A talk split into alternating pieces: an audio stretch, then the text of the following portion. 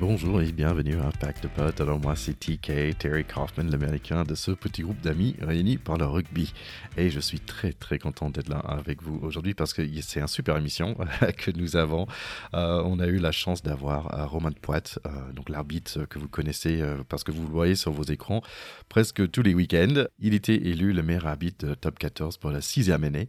Donc un sacré carrière, un sacré monsieur et vraiment d'une gentillesse, une disponibilité incroyable. Alors, nous allons parler de plein de choses dans cet épisode. Les nouveaux règles qui sont en place cette année, euh, le travail d'un arbitre, comment devenir un arbitre, les conditions physiques, plein de plein de choses. C'est vraiment, euh, vraiment, vous allez découvrir l'homme derrière euh, le sifflet. je vous demande simplement si vous pouvez nous aider, Pacte Potes, c'est de partager cet épisode autour de vous, liker sur les, les différents réseaux sociaux et si vous êtes sur Apple Podcast, de nous mettre un petit review à 5 sur 5, ça nous fait du bien. On va lire ça à haute voix le prochain épisode. Allez, je vous laisse découvrir tout de suite mon entretien avec l'arbitre de l'année, Romain Poit.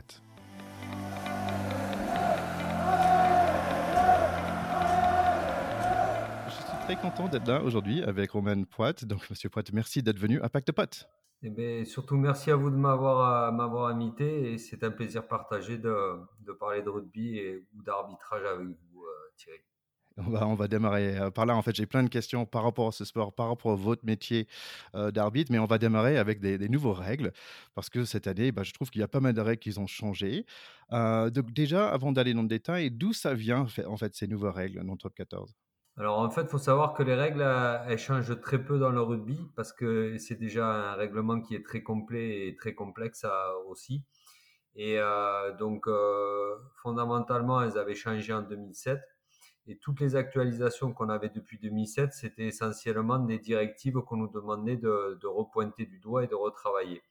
Euh, à l'intersaison euh, qui, a, précédé cette, cette saison 2021-2022, il y a eu par contre cinq changements notables euh, de règles. Donc euh, le processus de, de, mise en place des règles, c'est très simple, c'est que World Rugby réunit des anciens joueurs, des anciens entraîneurs, des anciens dirigeants, des gens qui sont là pour penser euh, jeu et penser règles, et euh, qui se mettent autour d'une table et qui réfléchissent aux évolutions du, jeu, aux évolutions de la règle par rapport au jeu.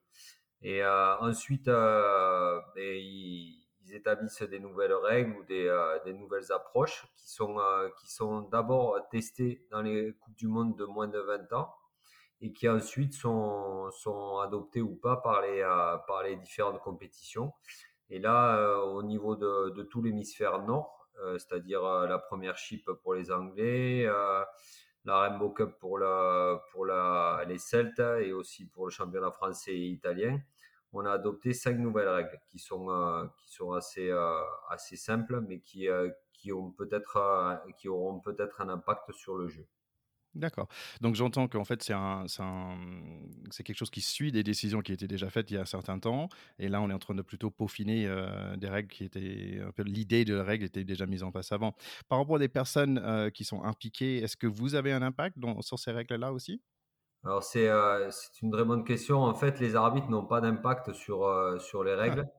Ah. On ne discute pas les règles. Nous, on nous livre le le projet terminé et achevé. Et ensuite, il y a une expérimentation qui se fait évidemment dans notre championnat. Mais dès lors que cette expérimentation est, est introduite dans le championnat, c'est quasiment une nouvelle règle qui sera conservée puisqu'elle a été déjà mise à l'étude, comme je disais tout à l'heure, chez les jeunes, euh, notamment ouais. dans les Coupes du Monde de moins de 20. Et donc nous, ben, euh, même si on a des avis sur la règle, on n'est pas là pour euh, donner notre avis, on est là juste pour l'appliquer. Donc euh, on nous demande gentiment, on nous fait des présentations des présentations techniques. Après, on, en, échange avec les entraîneurs aussi pour, euh, euh, ben, pour recueillir leurs questionnements et leurs approches par rapport à ces nouvelles règles. Mais nous, on est là juste pour les appliquer. Euh, on n'est pas du tout décideur d'une nouvelle règle ou pas. D'accord. Et, déjà, on va parler de cette rôle, je pense que de l'arbitre en rugby, surtout un peu éducateur, parce que j'imagine cette année, ça va être un peu ça aussi. Euh, Est-ce que vous, pouvez nous éduquer on va toucher un peu ces règles un par un. Donc, le 50-22, est-ce que vous pouvez nous expliquer rapidement? Alors, le 50-22, en fait, c'est une règle qui, tourne plutôt autour du, du jeu et la pratique du rugby.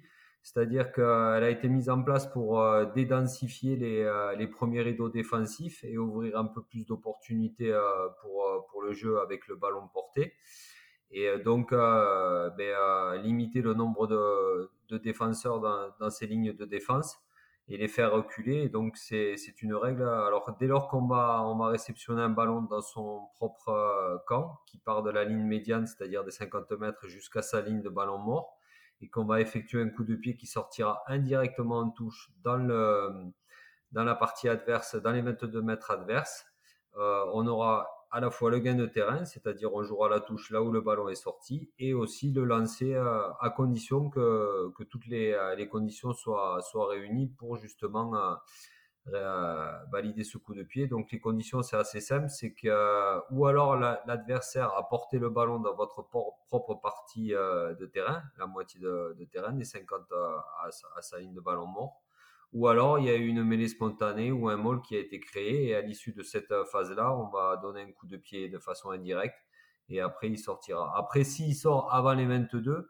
euh, c'est toujours un coup de pied indirect, mais sauf que le lancer sera pour l'équipe euh, qui n'a pas botté le ballon. Voilà, c'est juste, euh, c'est juste pour mettre un peu plus de pression sur le fond du terrain, comme on appelle, et décrocher des joueurs, deux ou trois joueurs dans ce fond de terrain, et permettre aussi aux lignes d'attaque d'avoir plus d'espace par rapport à la ligne défensive. D'accord. Et bon, je vois donc l'idée c'est ça, ça ouvre un peu le, jeu. aussi, est-ce que ça aussi ça devient un arme, on va dire le coup de pied offensif, ça devient une arme offensive? Est-ce que ça a entré un peu dans la mur, on va dire des tactiques? Est-ce que vous le voyez déjà après quelques semaines de top 14 que c'est entré dans les tactiques des, des, équipes? Eh bien, on avait un petit peu peur. La question est très intéressante encore. C'est, on avait un petit peu peur que ça multiplie le jeu au pied et, euh, et, pas forcément le jeu à la main parce que le but du jeu c'était quand même de, créer plus d'opportunités aux lignes d'attaque avec le ballon porté. Et on avait peur que justement ça multiplie euh, les coups de pied offensifs et qu'on se retrouve avec des matchs pas très euh, pas très alertes et pas très agréables à voir. Et finalement ben, sur les, les, matchs amicaux on a eu déjà un premier retour et les équipes mettaient pas forcément en place la multiplication des coups de pied et même sur les, euh, les deux premières journées de top 14 et trois, trois premières journées de Pro D2, il n'y a pas eu une utilisation euh, abusive de ça. Donc, euh, on reste dans des, dans des projections et des, et des stratégies de jeu qui sont sensiblement les mêmes qu'avant, avec cette opportunité-là. Mais, mais bon, pour l'instant, on n'en est qu'au début et peut-être que quand le résultat va être important et que ça va se tendre entre les clubs, il y aura peut-être plus d'utilité à, à, jouer au pied, mais euh, aujourd'hui on est quand même assez satisfait parce que la première volonté c'est de jouer et de porter le ballon avec la main. Et, donc un, nouveau, un autre nouveau règle, c'était euh, l'apparition de, de coups d'envoi quand le ballon euh, est dans le long si j'ai bien compris, c'est qu'on ne s'est pas aplati. Donc maintenant le ballon plutôt à revenir sur 5 mètres, ça va à l'équipe de défense pour faire un drop. Donc est-ce que c'est pour un peu récompenser un bon défense? Alors, c'est surtout pour éviter de perdre du temps sur des mêlées à 5 mètres, parce que la mêlée, ça reste, ça reste un point épineux de, du rugby, parce que c'est toujours une zone d'affrontement où on peut prendre des décisions dans un sens comme dans l'autre. Et c'est vrai que des fois, on les fait refaire, et donc ça, ça, ça, ça nous faisait perdre un temps inconsidérable.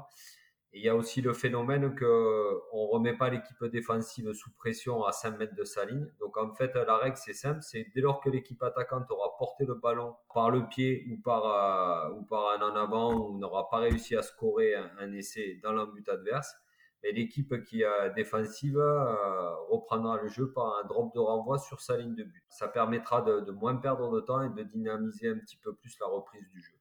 Il y a, d'autres choses aussi qui, protègent un peu plus, euh, on va dire, euh, les, personnes qui essaient de gratter le ballon, si j'ai bien compris. Euh, donc, surtout au niveau de déblayage, est-ce que vous pouvez nous guider dans cela? Ça, c'est une très bonne. enfin, nous, nous concernant, ça touche essentiellement au rôle de l'arbitre, c'est-à-dire la sécurité des joueurs.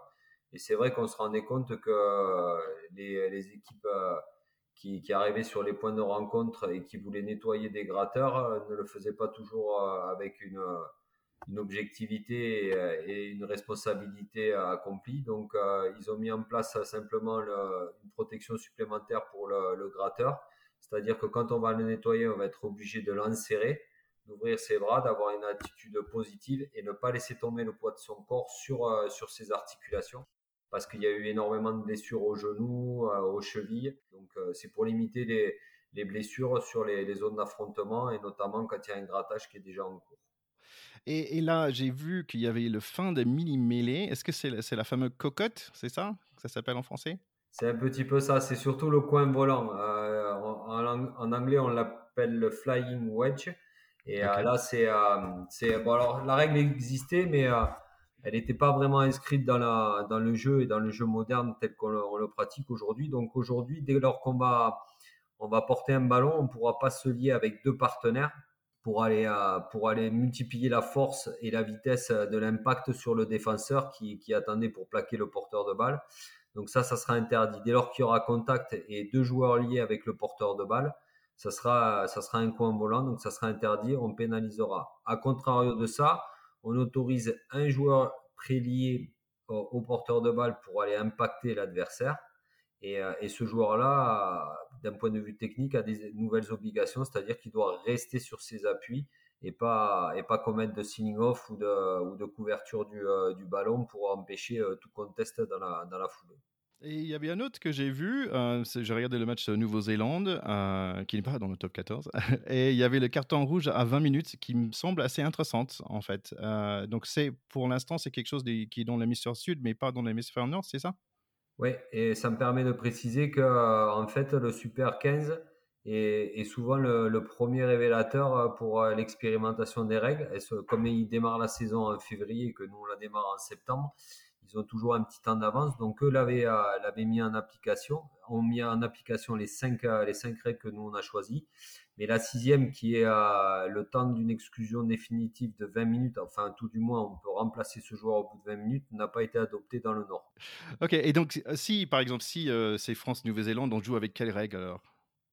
On joue avec les règles euh, qui sont expérimentées par World Rugby, c'est-à-dire ça sera les cinq règles euh, dont on a parlé, à l'exception du carton rouge qui ne s'applique que dans l'hémisphère sud pour l'instant, c'est-à-dire le Super 15 et, euh, pour la compétition du Rugby Championship qui réunit l'Argentine, l'Australie, la Nouvelle-Zélande et l'Afrique la, du Sud. Pardon. C'est marrant parce que vous avez dit que vous trouvez que les règles n'ont pas beaucoup changé ou n'ont pas changé depuis longtemps. Euh, moi, nous, avec ce podcast, on a fait quelques épisodes de, Rugby Retro Classics où en fait on est revenu sur des vieilles matchs euh, de l'équipe de France pour regarder. 99 et 2007 notamment, euh, France-Nouvelle-Zélande. et c'est quand même assez marrant parce que c'est quand même un autre rugby qui est beaucoup plus violent avec des coups de poing partout, avec des mecs qui se marchent dessus. Est-ce que vous trouvez que ces règles-là qu'on a, cette continuation, est-ce que ça va un peu être un un jeu un peu moins violent encore et, plus fluide. C'est ça un peu le but, non?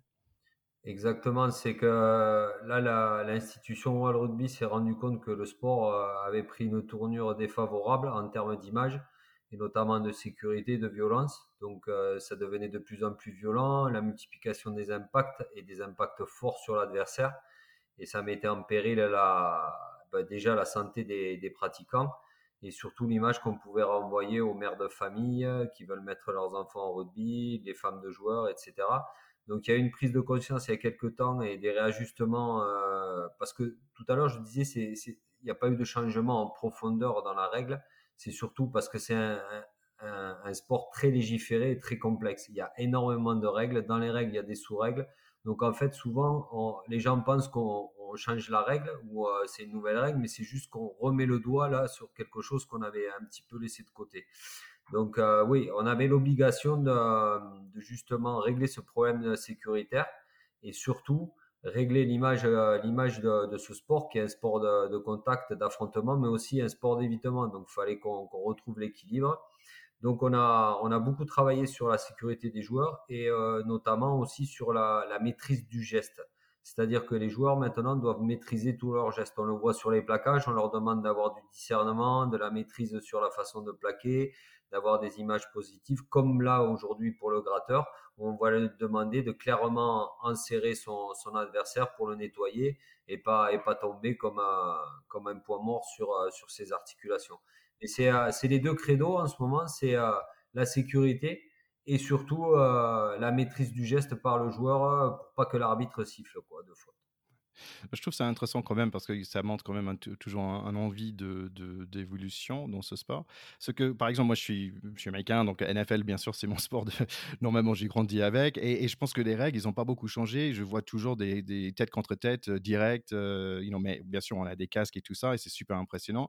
Mais j'ai pas beaucoup vu de beaucoup de changements à ce niveau-là liés à la protection des joueurs. Et je pense que NFL aussi, ça commence d'être euh, you know, important pour les parents qui vont, est-ce qu'ils vont laisser leur enfant jouer au, football, quoi. Le rugby s'inspire, de tous les sports, hein, notamment les sports qui sont très proches, comme le, football américain. Et c'est vrai que les commotions, même avec des joueurs casqués, ça s'est multiplié et ça devient c'est, aussi un problème, j'imagine, dans le football américain. Et nous, on, s'est retrouvé aussi dans, les mêmes problématiques, c'est-à-dire que maintenant, un head clash, euh, tête contre tête, c'est, c'est plus simplement un fait de jeu ou un accident de jeu, quoi ça doit être traité comme du jeu déloyal, c'est-à-dire que ça touche à la sécurité du joueur.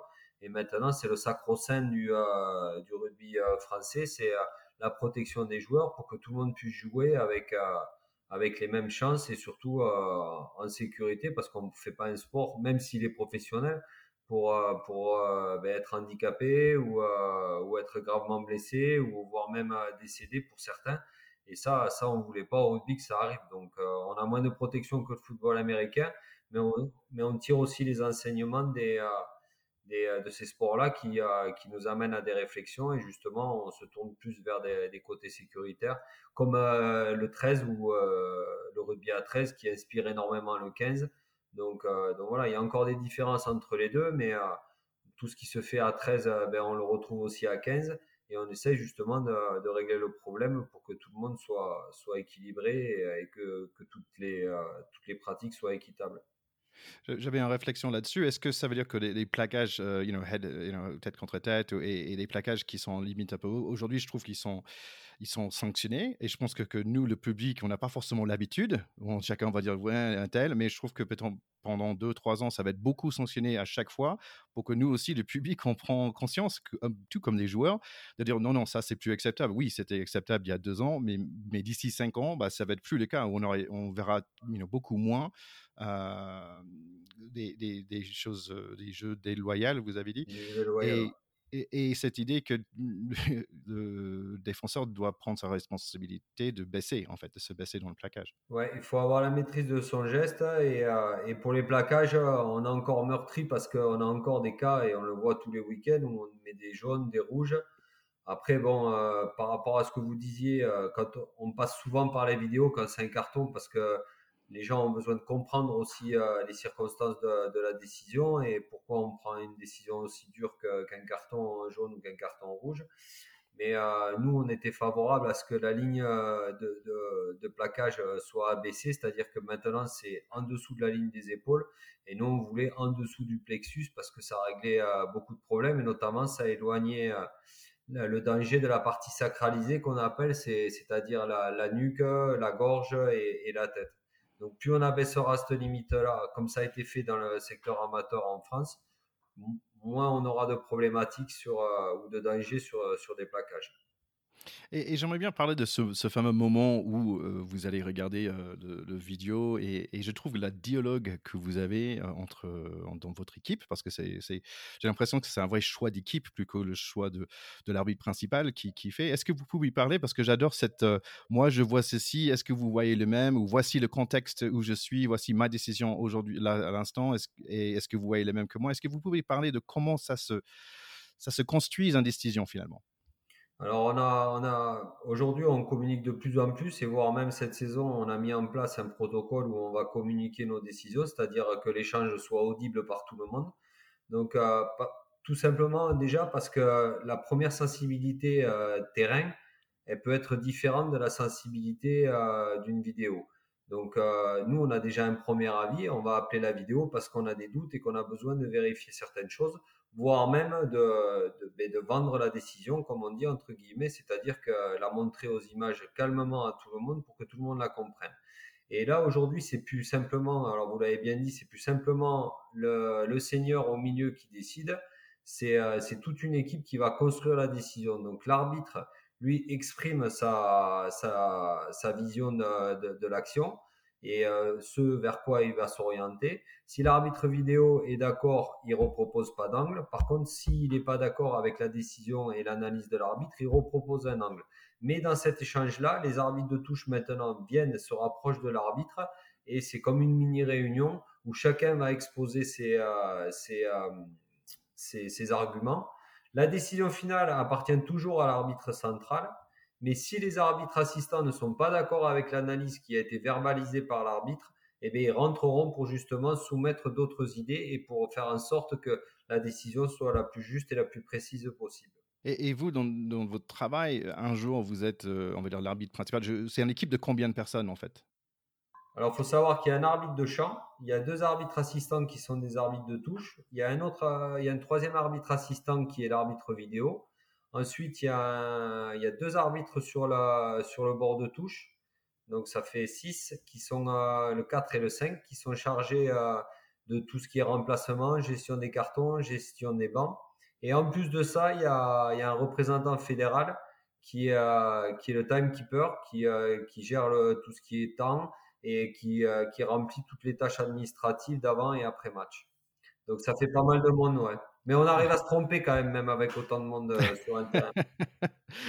ça, c'est une question que, que, que j'ai aussi, parce que je trouve que votre métier, il, il, il, est très intéressant, il est très complet. Il y a beaucoup de muscles, entre guillemets, euh, et beaucoup de maîtrise qu'il faut avoir. Et, j'aimerais bien toucher euh, un peu à, tous ces muscles.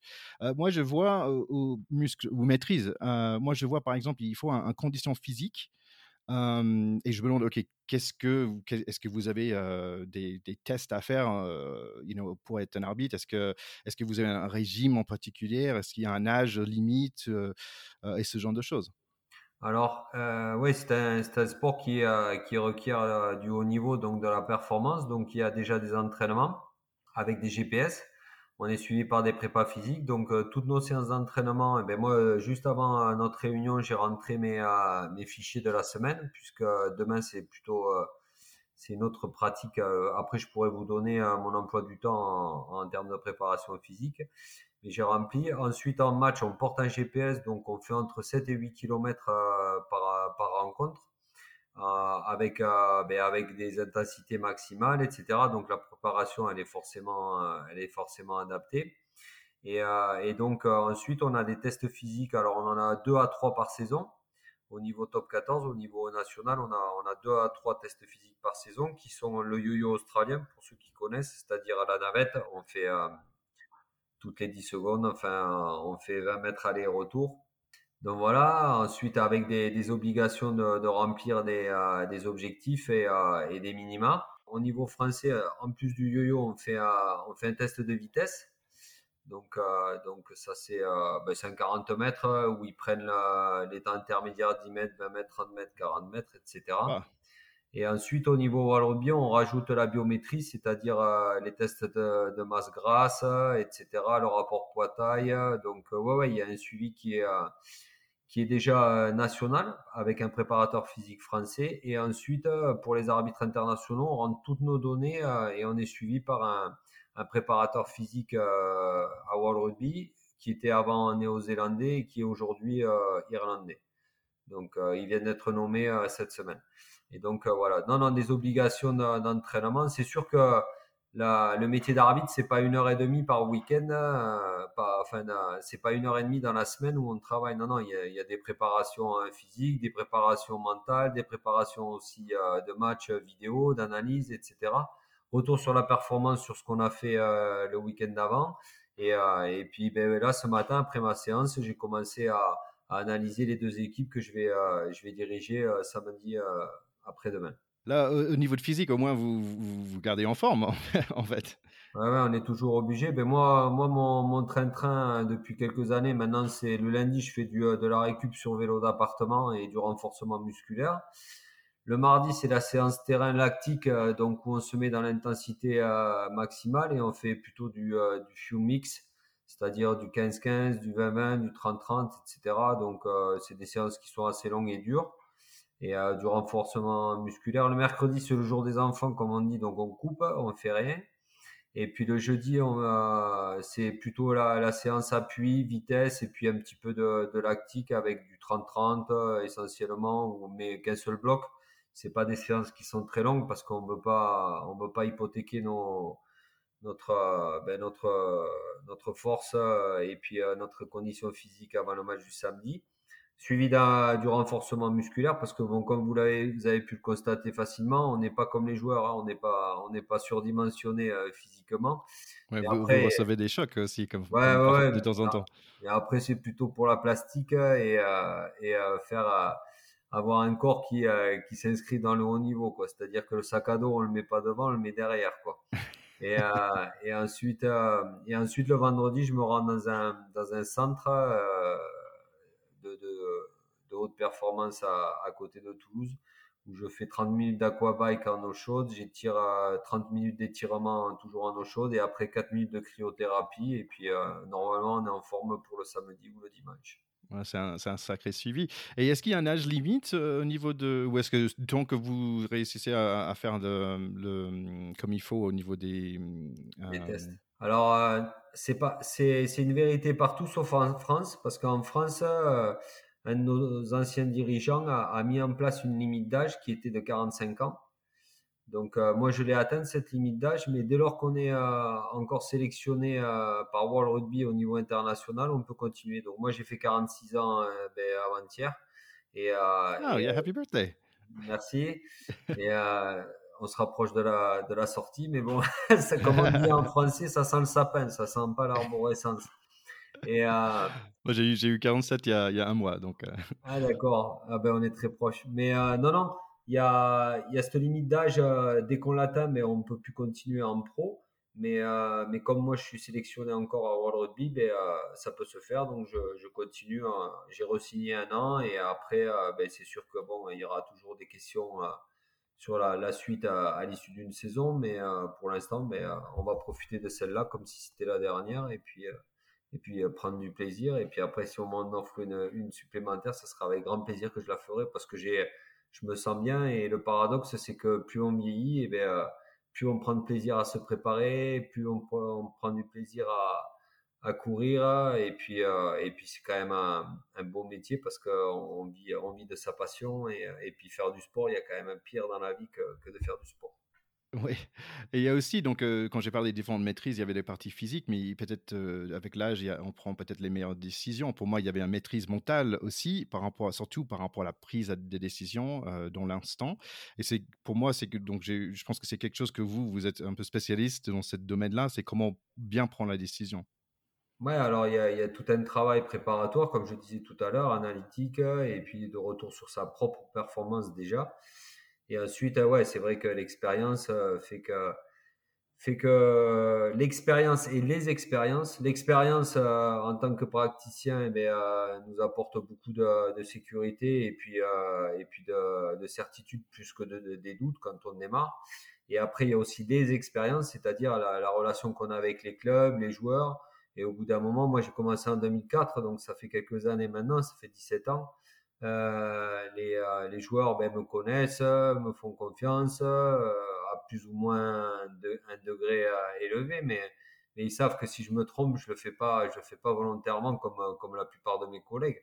Mais, mais bon, voilà, ouais, c'est sûr que des fois, eh bien, nous, quand on arrive les, les arbitres pro ou les arbitres d'expérience sur un match, il y a déjà une bonne partie de, la relation qui s'est euh, qui s'est installée dans de bonnes conditions. Donc il y a un autre aspect aussi donc il y a l'aspect un peu mental donc j'entends la, préparation mais il y a aussi un aspect un peu relationnel. Euh, et donc déjà le, métier euh, d'arbitre en, rugby c'est très connu par rapport à d'autres sports. D'où est venu à votre avis ce fameux respect pour l'arbitre qu'on a en rugby? Alors déjà, le règlement, il est assez complet à, ce sujet-là par rapport au jeu déloyal et les relations qu'on peut installer. Et c'est vrai qu'en rugby, on bénéficie quand même d'un avantage, c'est que très tôt dans la carrière du rugbyman, dès son plus jeune âge, on lui apprend les règles et on lui, apprend le respect de l'arbitre. Et ça, c'est un élément formidable pour nous et, et fondateur. C'est que le respect de l'arbitre en rugby, c'est quelque chose qui est valorisé et qui est constaté mais, euh, mais tout simplement parce que nous, on a les armes de se faire respecter, de, rappeler là-bas le bon comportement, que ce soit par une pénalité ou voir un carton jaune ou voir un carton rouge. Donc ça peut avoir des impacts sur, sur l'issue des matchs. Et ça, c'est aux joueurs de ne pas, de pas se mettre en danger ou de se confronter à ça. Mais aussi parce que les joueurs, les joueurs ont, c'est une approche assez britannique, c'est-à-dire qu'ils intègrent que l'arbitre fait partie du jeu et, et qu'on doit le respecter au même titre qu'on doit respecter son adversaire et que c'est un, un, homme avec ses forces et ses faiblesses ou une femme. Et c'est surtout l'éducation qui est faite dès le plus jeune âge qui nous, qui nous apporte cette plus-value-là. Donc bravo aux éducateurs à, continuer. Donc, donc cette idée de relationnel, je vois que en, rugby, la relation elle est plutôt avec les capitaines euh, que le coach, j'ai le sentiment. Euh, parce que je sais pas, je compare à, à foot américain ou NBA ou quelque, chose comme ça, où l'arbitre est souvent en communication avec le coach direct, et que je trouve en rugby c'est l'opposé. En fait, vous en tant qu'arbitre principal, vous n'avez pas beaucoup de communication avec le coach, c'est plutôt avec le capitaine, c'est bien ça? C'est ça, et en fait, on multiplie pas les relations parce qu'on euh, perdrait trop de temps déjà. Et même, on garde l'exclusivité de la relation avec le capitaine et pas d'autres joueurs. Alors, des fois, bien sûr, que on va, communiquer avec d'autres joueurs qui sont pour nous importants par rapport à l'action ou par rapport à, au message qu'on veut faire passer. Euh, par exemple, quand le capitaine, c'est un ailier, euh, et qu'on veut parler de mêlée, on va aller directement parler au talonneur. On va pas appeler l'ailier qui, qui fera un compte rendu de ce qu'on, ce sera une perte de temps et euh, l'impact du message, il faut qu'il soit immédiat.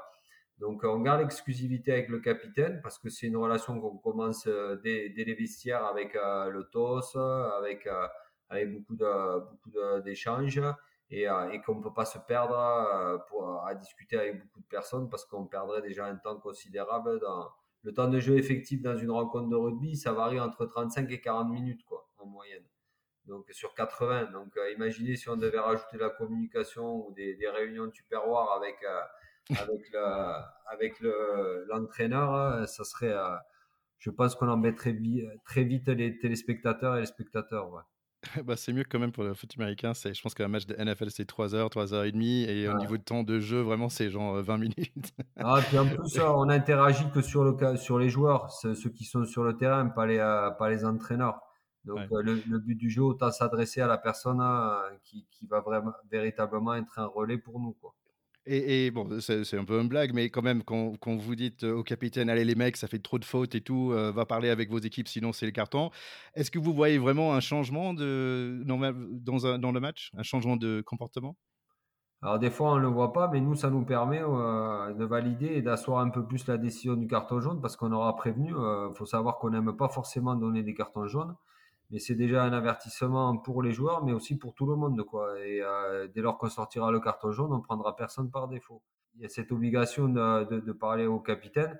Et après, souvent, quand on parle à un capitaine, c'est parce que ce sont des fautes répétées. Après, quand il y a un joueur qui fait des fautes répétées, eh bien, on va l'appeler. Mais euh, quand on demande à un capitaine de, de, rappeler la bonne discipline à tout le monde, c'est parce que ce sont des fautes collectives et des joueurs différents. Donc, on va pas appeler les trois, quatre joueurs euh, un par un pour leur dire il faut plus faire ça, il faut plus faire ça. Et là, c'est plutôt un appel général. Mais euh, après, si c'est un joueur en particulier, on va cibler, on va cibler la, la relation et le message avec ce joueur-là. C'est intéressant parce qu'il y a un vrai rôle de. Moi, j'étais formateur pendant longtemps et quelques années de prof aussi. Et je vois un lien entre cette histoire de, prof dans le sens qu'il faut enseigner, dans un sens, surtout les règles, les nouveaux règles, les nouveautés, mais aussi garder une un relation euh, qui. On peut apprécier certaines personnes, mais on n'est pas dans l'amitié. Il faut une distance entre joueur et, arbitre. Et, euh, et aussi euh, d'établir leurs règles. voici, c'est mon terrain et on joue sur, les, sur mes règles dans un sens. Oui, oui. Après, il n'y a pas d'abus de pouvoir. On n'est pas là pour pour faire valoir euh, une, position forte ou, euh, autre chose.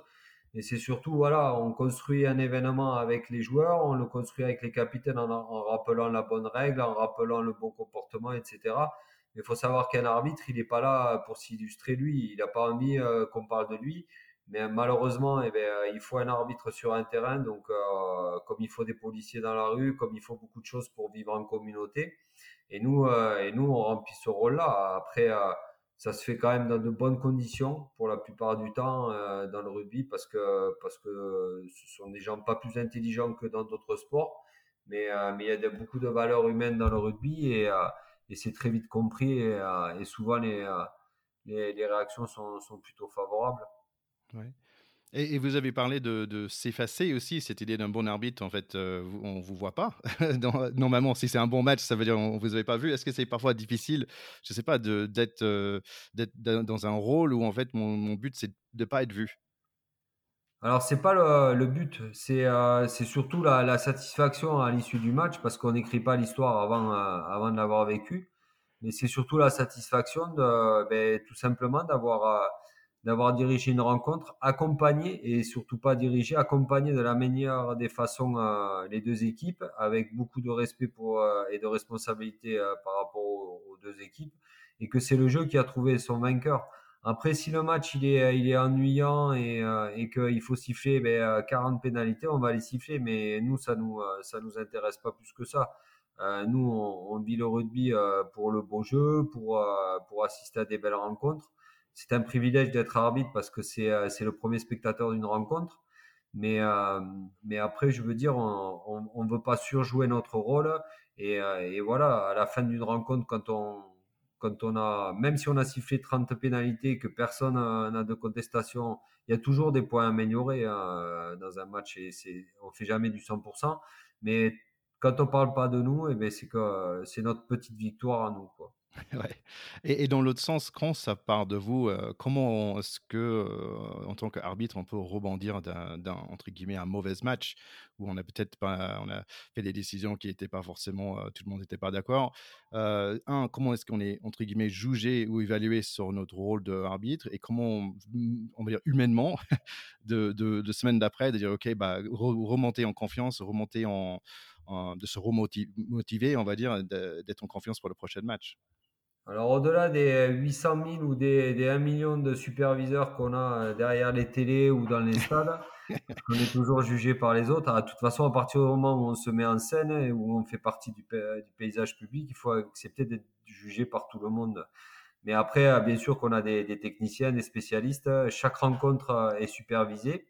Il y a une personne qui vient, c'est essentiellement un ancien arbitre et qui, qui vient justement mesurer la, la, et qualifier la performance d'une rencontre de l'arbitre. Donc, on échange sur nos désaccords, sur l'incompréhension, etc.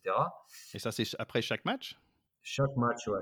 Ah ouais, c'est superbe en fait, c'est très bien. Je vais pas faire le service après-vente de, de, la, de, la fonction d'arbitre, mais c'est une discipline formidable parce que c'est une remise en question permanente. Et, euh, et, tout ce qui a été bien, été bien fait, on ne va pas le retravailler. Par contre, toutes les erreurs qu'on a commises, on va chercher à les comprendre et euh, on les changera pas parce qu'elles font partie du passé. Le passé est inscrit et, euh, on peut pas le changer. Mais en tout cas, on va s'interpeller sur euh, sur les circonstances qui ont fait qu'on a pris une mauvaise décision et essayer de trouver la solution pour la prochaine fois si on se retrouve confronté à la même situation pour pas commettre l'erreur. Mais après, il y a aussi un, un paramètre qui est, alors on l'intègre nous plus facilement parce que c'est une pratique individuelle et que dans un collectif, les joueurs l'intègrent moins. Mais un homme, il a ses forces et ses faiblesses et il a ses qualités et ses défauts. Et euh, comme on le disait tout à l'heure, on fait pas du 100%. Donc euh, moi, mm. j'ai complètement intégré que dans, dans ma pratique, dans, dans, ma, dans ma profession, je vais commettre des erreurs. Après, à moi de, les, de limiter leur impact, à moi de limiter le nombre d'erreurs que j'aurai sur une rencontre. Mais malheureusement, je sais que euh, je suis pas, je suis pas infaillible, je suis pas parfait, et que, et que voilà. Donc, euh, je, je, vais commettre des erreurs. Mais surtout, il y a le travail qui se fait après la rencontre où il y a le, ce qu'on appelle le feedback, enfin le retour, et on va, on va aller chercher tous les points qui n'ont pas fonctionné pour essayer de les, euh, de, de trouver une solution, euh, tout du moins euh, faire en sorte qu'on ne se retrouve pas dans la difficulté la prochaine fois. Ouais, c'est marrant parce que dans le monde d'entreprise, en fait, on a très peu ça. Ça existe, c'est très rare d'avoir un retour, surtout tous les semaines, de revenir sur OK, qu'est-ce qui était bon, qu'est-ce qui était pas bon. C'est très rare. Mais en fait, et vous, dans ce contexte-là, vous êtes comme un athlète, exactement. Vous regardez des tapes pour voir OK, qu'est-ce qu'il faut que j'améliore. Et aussi, il faut être un certain, il y a un certain humility. Il faut être humble aussi pour dire ah oui, donc là, de savoir nos forces et nos faiblesses, c'est ça que j'entends chez vous et, et que j'aurais pas forcément pensé par rapport au métier d'arbitre aussi. Ah oui, un arbitre, c'est pas. Enfin, vous disiez par rapport au monde de l'entreprise, moi je fais beaucoup d'interventions en entreprise où je partage justement mon expérience. Et, mais nous, on a, on a cette facilité-là, c'est qu'on ne va pas d'objectif à un objectif dès le lendemain. Nous, on arbitre le samedi et le, le match d'après, il est le samedi d'après. Donc, euh, on a toute une semaine pour faire un retour euh, sur, sur notre performance, tirer des enseignements, etc. Comprendre euh, pourquoi cette prise de décision n'a pas été bonne ou une non-décision, parce qu'une non-décision, ça reste une décision aussi, c'est-à-dire quand on n'a pas sifflé ou quand on n'a pas fait le choix de, sanctionner. Donc tout ça, c'est important pour, euh, pour ben, déjà grandir en tant qu'homme et grandir en tant que technicien. Donc euh, ça, c'est des éléments essentiels. Et, on le fait avec beaucoup de plaisir, même si c'est toujours un petit peu difficile parce que parce qu'on sait qu'on va grandir et que on, prend cette analyse là sur le côté positif de la chose et pas sur le côté euh, réducteur hein, parce que voilà euh, on intègre on intègre l'erreur l'erreur est humaine hein, comme on dit erreur humanum est mais euh, mais il y a y a aussi il y a aussi des éléments qui peuvent faire qu'on peut améliorer les choses a posteriori. Donc là, vous, vous, êtes, euh, vous travaillez pour euh, World Rugby, c'est un de vos patrons. Vous travaillez pour euh, la Ligue nationale de rugby en France aussi. vous avez aussi fait beaucoup de Coupes de Monde. On croise les, nos doigts pour, pour vous pour 2023, ça va, être, ça va être super chouette. Juste rapidement, comment vous êtes arrivé d'être arbitre professionnel? Alors, arbitre professionnel, on n'arrive pas à l'arbitrage ou au rugby en disant voilà, je veux faire arbitre professionnel, je veux faire des finales de top 14, je veux faire des Coupes du Monde, je veux faire de la, la Coupe d'Europe, etc en fait, il y a trois examens dans l'arbitrage qui sont assez simples. Il y a le premier examen d'entrée, c'est l'examen de stagiaire. Ensuite, il y a le deuxième examen, c'est arbitre de ligue. Et après, il y a l'examen d'arbitre fédéral. Et euh, là, on n'est pas vu à tous les matchs, mais on est vu plusieurs fois dans l'année. Et si les gens trouvent chez nous des, aptitudes euh, ou, des compétences pour aller au niveau supérieur, donc on monte. Une fois qu'on est fédéral, ben on est classé en, fédéral 3, après en fédéral 2, après en fédéral 1, après en pro D2, après en top 14. Si ça se passe bien dans toutes ces divisions, ben, euh, la, FFR nous propose euh, pour les, rencontres européennes. Si ça se passe bien sur les rencontres européennes, ben, euh, World Rugby nous détecte et puis nous désigne après pour les, les, les, rencontres inter, internationales.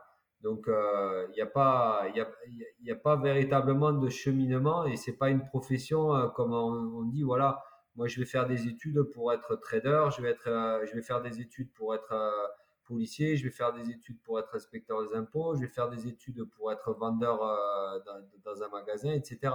C'est quelque chose qui vient, alors c'est sûr, il y a des examens, mais après, c'est quelque chose qui vient par la pratique et l'expérience euh, qu'on a sur, euh, sur les, différentes saisons. Et, euh, et, puis après, il faut cadrer dans, comme on dit, entre guillemets, dans le moule, c'est-à-dire eh ben, être performant, mais aussi savoir se comporter, savoir, etc., vivre dans un système. Et donc, on devient arbitre professionnel dès lors qu'on est international en France. Donc, parce qu'il faut être, il faut être disponible à 100% de son temps quand on est international, parce qu'on peut partir du jour au lendemain, trois semaines dans l'hémisphère sud, à l'autre, à l'opposé de la planète, etc. Et donc, il y a cette obligation, cette nécessité d'être professionnel. Donc euh, mm. voilà, moi c'est mon cas depuis euh, ben, 14 ans maintenant.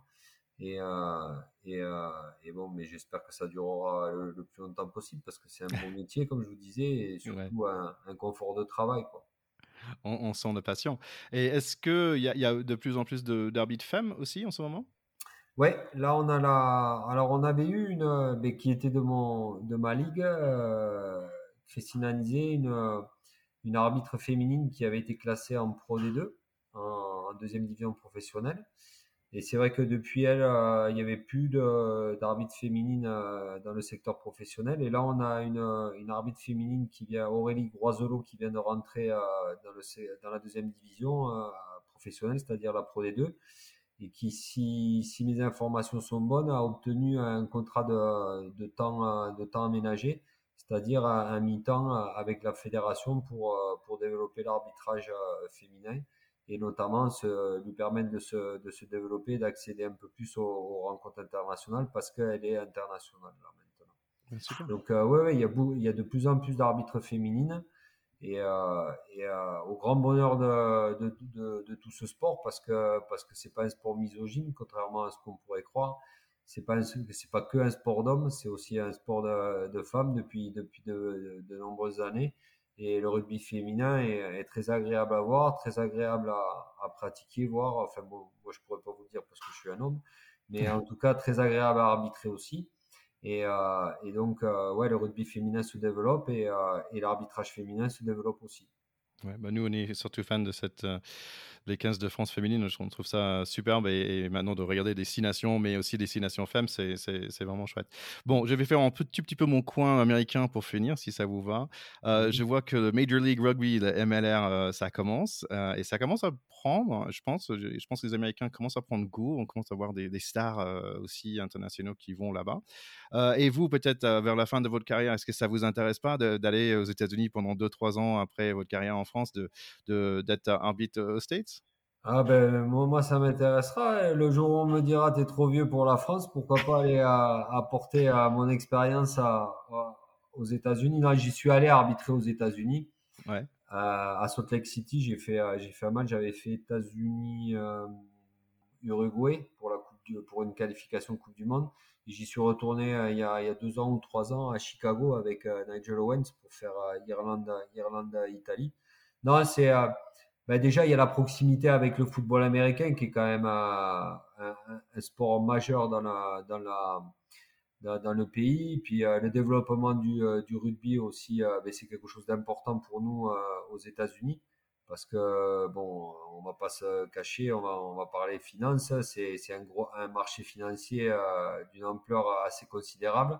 Et c'est bien que le rugby, euh, le rugby euh, ben, professionnel commence à s'installer aux États-Unis et, euh, et puis se développer parce qu'on a des nations fortes que sont l'Argentine dans l'hémisphère, cette, enfin, sur les, Amériques. Il y a le Canada aussi. Les États-Unis qui, sont aussi une équipe qui joue régulièrement la, la, les Coupes du Monde et qui fait partie du premier plan aux Amériques, des équipes de premier plan aux Amériques. Il y a aussi le Brésil, il y a d'autres, il y a plein d'autres équipes, mais moi, moi j'aurais rêvé de faire une Coupe du Monde euh, aux États-Unis parce que euh, connaît les États-Unis, c'est quand même surdimensionné, c'est euh, c'est, ce sont des choses qui sont exceptionnelles, hein, des événements toujours exceptionnels. Hein. les événements sportifs, c'est quelque chose de, majeur aux États-Unis. Donc, moi, j'aurais rêvé de faire une Coupe du Monde aux États-Unis. Je crois que c'est en bonne voie pour les, peut-être pas pour 2027, mais pour 2031, il y a, y a des candidatures qui, euh, qui, vont voir le jour. Euh, le Canada est quand même bien installé en termes d'organisation, puisqu'ils ont organisé la Coupe du Monde féminine, ils organisent euh, régulièrement des, des, des rencontres, enfin des, des, des, tournois à 7.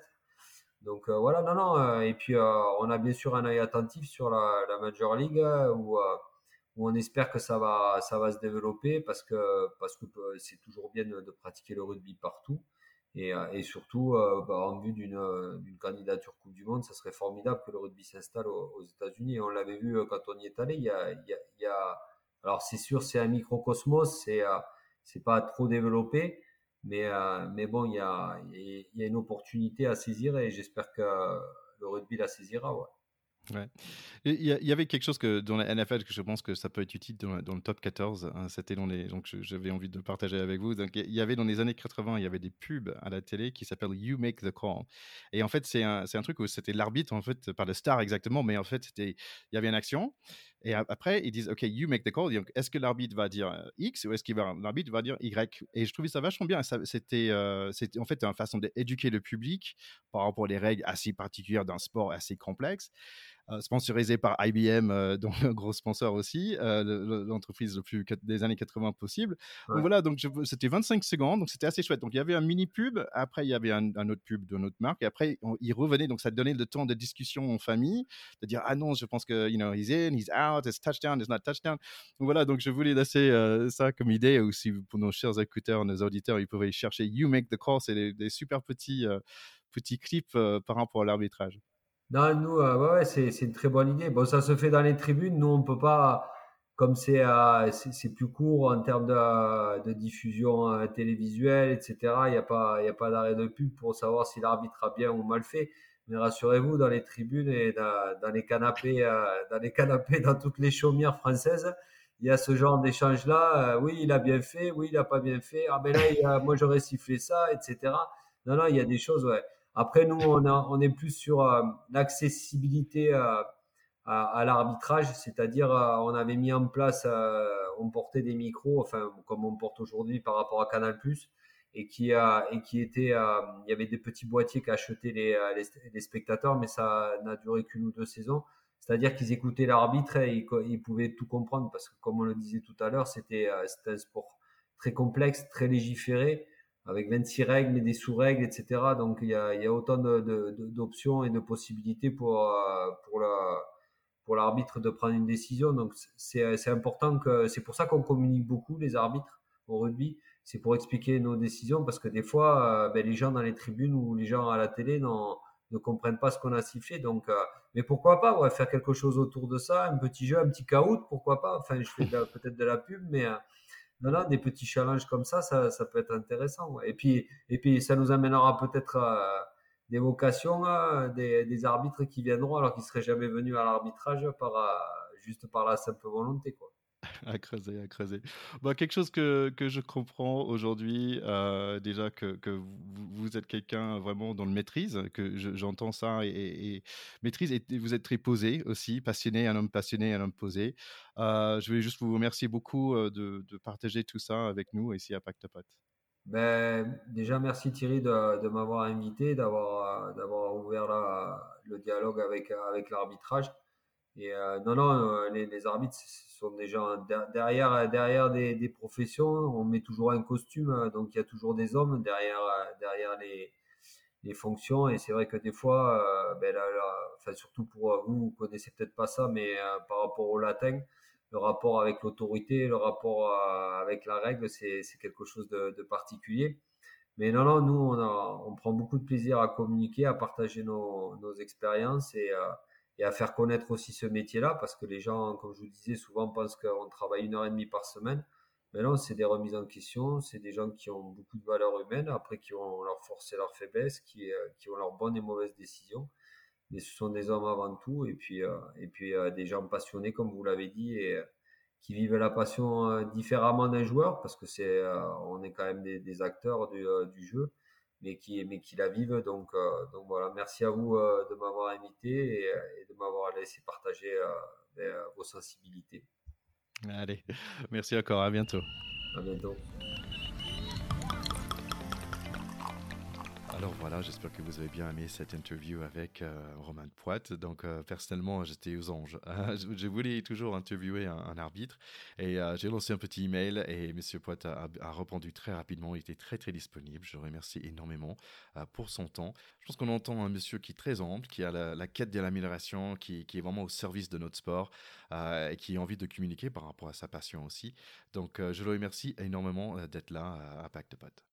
N'oubliez pas de partager autour de vous, ça fait énormément de bien à notre petit podcast. Ça nous permet d'avoir euh, des invités comme euh, Monsieur Poit, c'est vraiment superbe. Allez, rendez-vous en deux semaines où je vous prépare un surprise américain. Oui, oui, c'est un épisode sur la NFL avec un des seuls euh, Français qui allait jouer là-bas. Donc ça, ça va être vraiment sympa. Et à très bientôt, on peut parler de notre 15 de France et nos matchs en novembre. Merci beaucoup, dit tout le monde, de nous suivre ici à Pacte et à très bientôt. Bon rugby. Ciao, ciao.